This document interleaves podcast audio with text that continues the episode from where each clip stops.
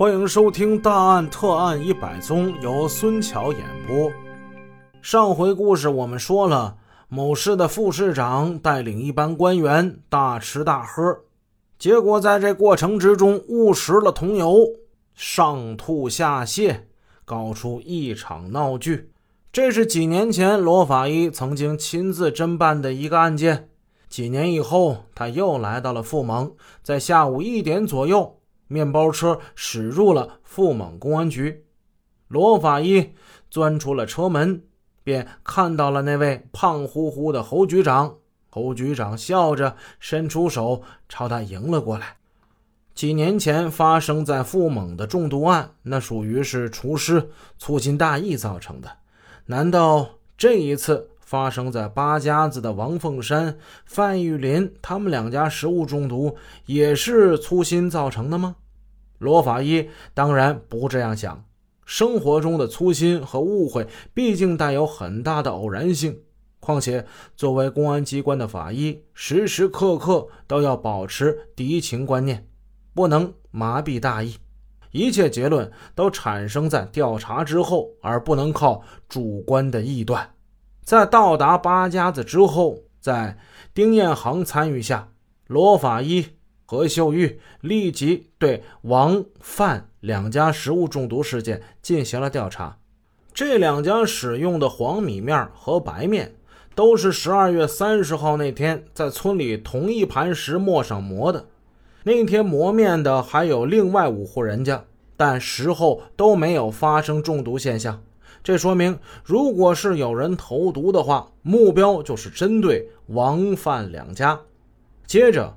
他们对王范两家的黄米面和白面做了检查和化验，发现王凤山家的黄米面和成面的破了缝隙之中都有大量的砷，可是前后挨着王凤山在同一个磨盘上磨面的另外两家的面粉，经过化验没有砷，这表明王凤山家的黄米面里的砷是有人直接投入破了筐中的。对范玉林家装在袋子里的白面进行了检查，按化验师何秀玉的建议是分层进行。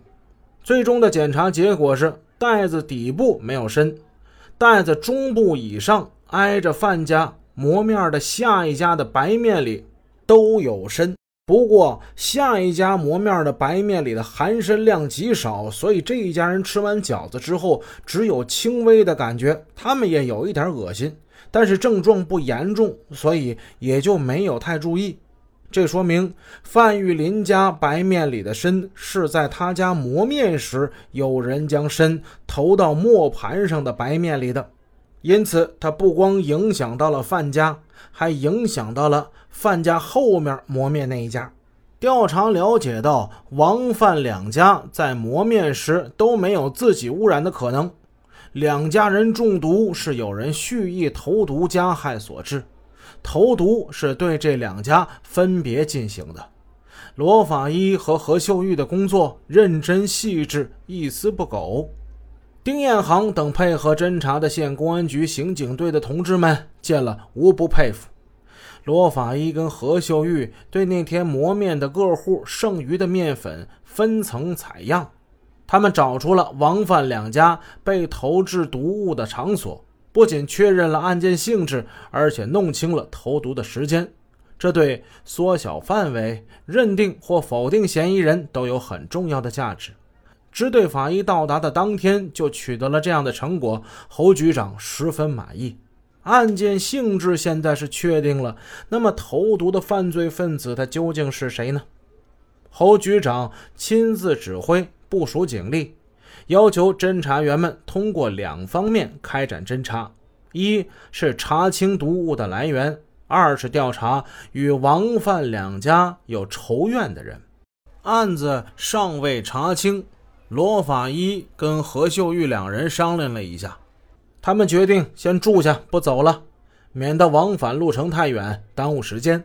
侯局长把他们安排在县招待所住下，晚上一起吃过饭之后，又让丁彦航买来一些水果，两人提着到招待所来看他们。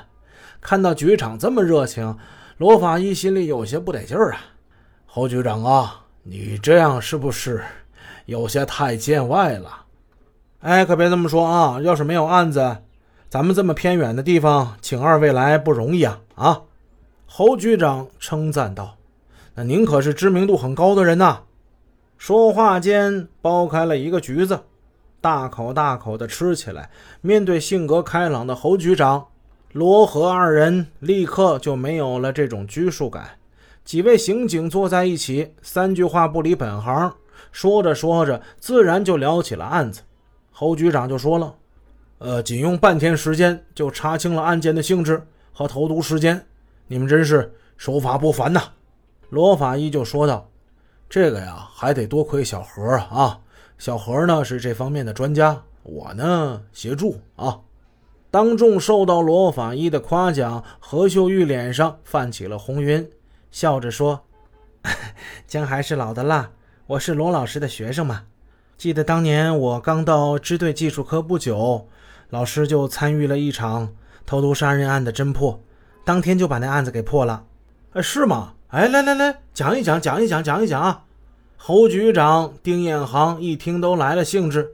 哎，罗老啊，咱们讲一讲啊，给我们也上一课。罗法医他不愿意讲。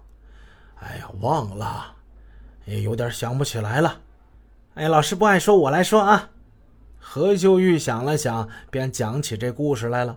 那是七十年代末的一天早上，沈阳市铁西区一个青年工人的家里，突然就传出了女人的惨叫之声，然后就是那个青年工人的呼救声。他用拳头砸这个墙壁，砰砰砰直响啊！邻居们闻声赶来。那个时候啊，邻里之间跟我们现在不太一样。